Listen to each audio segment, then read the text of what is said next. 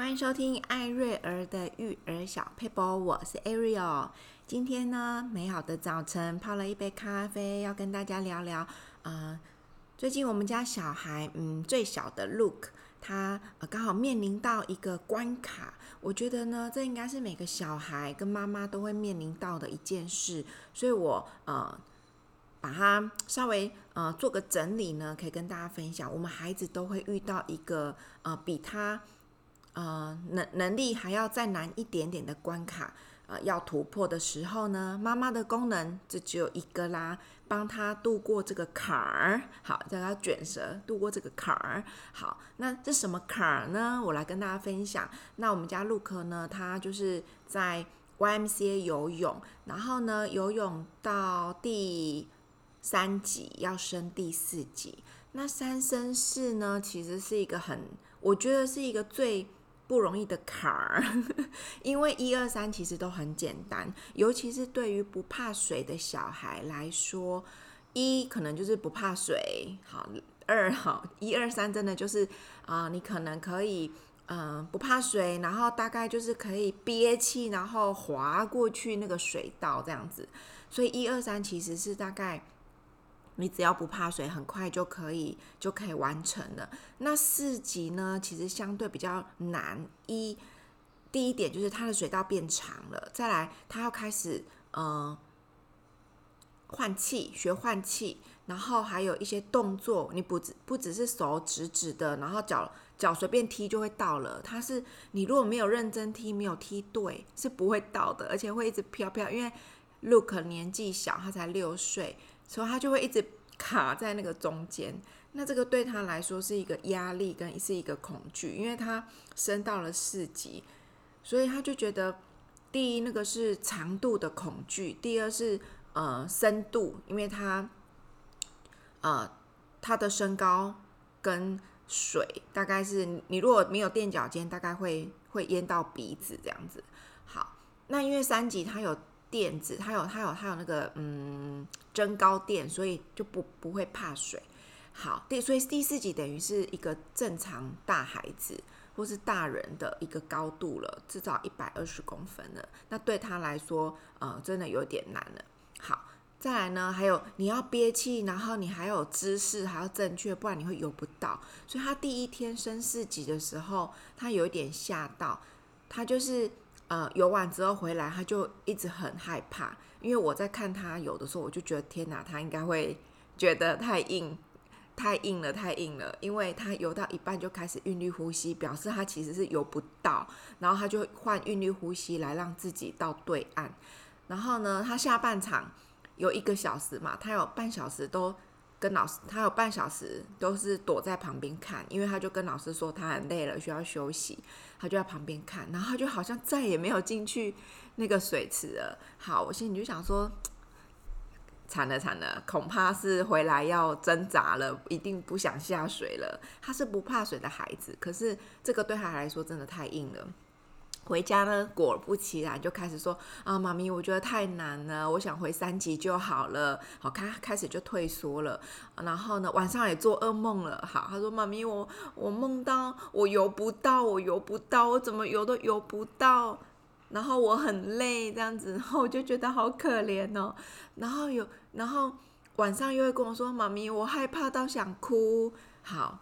那其实妈妈，我内心也很挣扎，因为我有两条路，一条路呢就是让他回三级，但我又觉得这这样做好像不对。他明明是四级的能力了，因为三级对他来说已经太无聊、太简单了，这样子逃避也不是办法。好，更何况妈妈游泳都已经买了六十堂了，怎么可以说不游就不游了呢？可是第四级真的对他来说有点难，那怎么办呢？好，这个坎。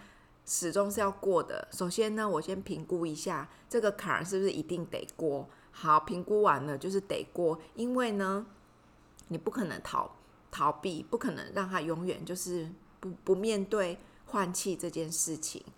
虽然他总有一天会长大，但是我觉得既然老师都评估他可以进四级了，那为何妈妈要让他学习逃避，然后习惯逃避呢？好，这个我也很挣扎，因为你看到孩子因为恐惧而害怕，在哭的时候，或是还做噩梦的时候，你真的很容易心软。好，嗯，本来要说一下老公的坏话，好，插播一下，嗯，因为呢，后来就是要去游泳。然后他就跟爸爸坚持不下去，爸他就跟爸爸说他不要下去游，他不要下去游。好，那因为那次呢，我就是有一些事情没有办法带孩子去游泳。好，这个爸爸呢就是更比妈妈更心软，小孩说不游害怕，好就真的没下去游了。好，妈妈呢就说，妈妈回来发现他竟然没有下去游泳，我就说，因为哥哥姐姐都有下去游，我就说好，那下午妈妈还是要带你去，因为我们要勇于面对。挑战，然后，然后那一次就呃好，我觉得那这一次那次就很顺利，因为呢前一天其实我们有祷告，然后呢还有呃除了祷告让他压力交给上帝之外呢，因为刚好我们家楼下有游泳池，其实水深也蛮深的，大概也是一百二，然后我就我们全家都陪他去练习。然后练习那个距离、那个长度，然后哥哥姐姐也以过来人的方式跟他说一些技巧，然后也鼓也跟他说，你可以跟老师说你累了，或是你真的游不动了之类的。就是我们的目的就是要让他可以在四级存活下来，即便是只游半小时、游十分钟都没关系，但是我们就是不要坚持不让他回三级。因为我觉得那个不一样，你在三级就算五分钟、十分钟，你慢慢拉长那个时间，你总是在进步。但是你若回三级，你那些都是会的，你等于是在打混摸鱼耍废。所以，我们、我们、我跟哥哥姐姐还有爸爸，呃的目标就是让他可以在四级存活下来。那至于进度有多慢，我觉得都没有关系。好。所以我们就会陪他练习。好，礼拜四，因为礼拜六游泳嘛，礼拜三、礼拜四、礼拜五，每天晚上都陪他去游一下、游一下，然后告诉他那个距离没有他想象的这么远。好，慢慢的就是练习练习那个距离。好，那到了游泳当天呢，我就有跟柜台的老师说，呃，我们家小孩因为个子还不够高，然后他刚升四级，他觉得很恐惧，还做噩梦，然后呢，还害怕到想哭，是不是可以请老师多给他一点鼓励，或是多拉他一把，或是给他一些技巧，或是说怎么样的呢？好，我觉得，嗯、适度的友善的跟学校或是跟老师沟通，我觉得很重要，因为也许你的小孩真的，也许小孩也需要老师多鼓励一下，或是多，嗯、指导他一下，或者多呃关心他一下，这样子。那当然，我们态度要很好。你不要去说，哎，老师，我们这个小孩才几岁，哈，怎么样怎么样？你都没有帮助他，你都没有指导他，你都没有怎么样怎么样？我觉得啦，小孩就是我们的人质，你把你的人质放在人家的手里，你还不客气一点，还常常去质问人家，很凶。我觉得这都不是明智之举。我们不是去吵架的，我们是去合作帮助小孩进步的。所以，嗯、我看到很多爸爸妈妈，小孩一挫折或是一怎么样不顺心，就会去骂老师，或者去质问学校教育有问题。我觉得，嗯、我们不要一开始就用这个方法，真的好好沟通，帮孩子做人，不要人家。我常常会听，有时候也会觉得说，那你小孩。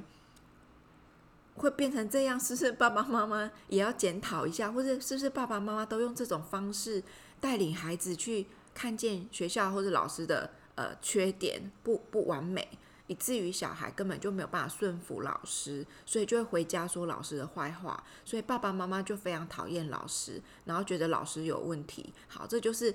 爸爸妈妈所带出来的恶性循环，诶，我怎么楼歪了？好，再讲回来，就是好好的去跟老师或是跟学校沟通啊，我的孩子现在的状况，那我们一起帮他度过这个难关。好，啊，沟通完了之后呢，我也是很客气的跟老师说，老师你评估看看，如果他真的没有办法升到四级，在三级也可以。老师，你用你的专业来评估。老师说有啊，我评估过啦，啊，他是可以去四级的啊。但是因为刚去四级的小孩都会有这个状况，尤其是小小孩，所以呃，这真的是过渡时期。我说哦，好好好，老师你若这么说，我就放心了。那那再麻烦呃，老师提醒那个教练，可以给他一点鼓励。好，那我觉得很幸运的是那天刚好那个四级的孩子人很多。所以呢，老师就分成两组，一组就是资深组，一组就是之前组。之前呢，就是可能刚升四级的孩子，然后就要帮就就帮助他们，呃，就是那那是初级的老师就会多拉他们一把，因为那个水道变很长，老师就站在中间拉他们一把，帮他们 push 他们一下，让他们觉得这个水道没有这么长，然后呢，也也会扶着孩子，然后。我看到老师也是教他们动作，就很温柔，然后很鼓励，甚至上老呃小孩结束的时候，老师还上来跟妈妈沟通说：“诶，他现在呃的状况怎么样了？”然后也会跟妈妈说：“我我固定每个礼拜六好的这个时段都是我好，那如果你你可以固定这个时段的话，我就可以跟他有更多的呃关系，然后我也会比较知道他。”的状况这样子啊，那太好了，我就跟老师说太好了，太感谢你了。呃，我们刚好都是这个时段有空，好，那我就固定这个时段带他来找你。诶，小孩也是哦，小孩也觉得很有安全感，因为这个老师知道他的状况，然后也叫着他的名字，然后跟他说：“诶，我觉得你进步喽，我觉得你今天更棒喽。”还有说：“诶，我觉得你。”嗯，好像变轻松了。你有没有觉得这个水道变短了？其实水道是一样的长度，是你变厉害了。哇，老师就给孩子很大的信心，然后哥哥姐姐也给他鼓励，就说：哇，你跟我们一，因为姐姐也是四级，因为四级学换气真的要学得比较久，然后知识基本功就是都在四级，所以刚升四级的人，刚升四级会可以很快。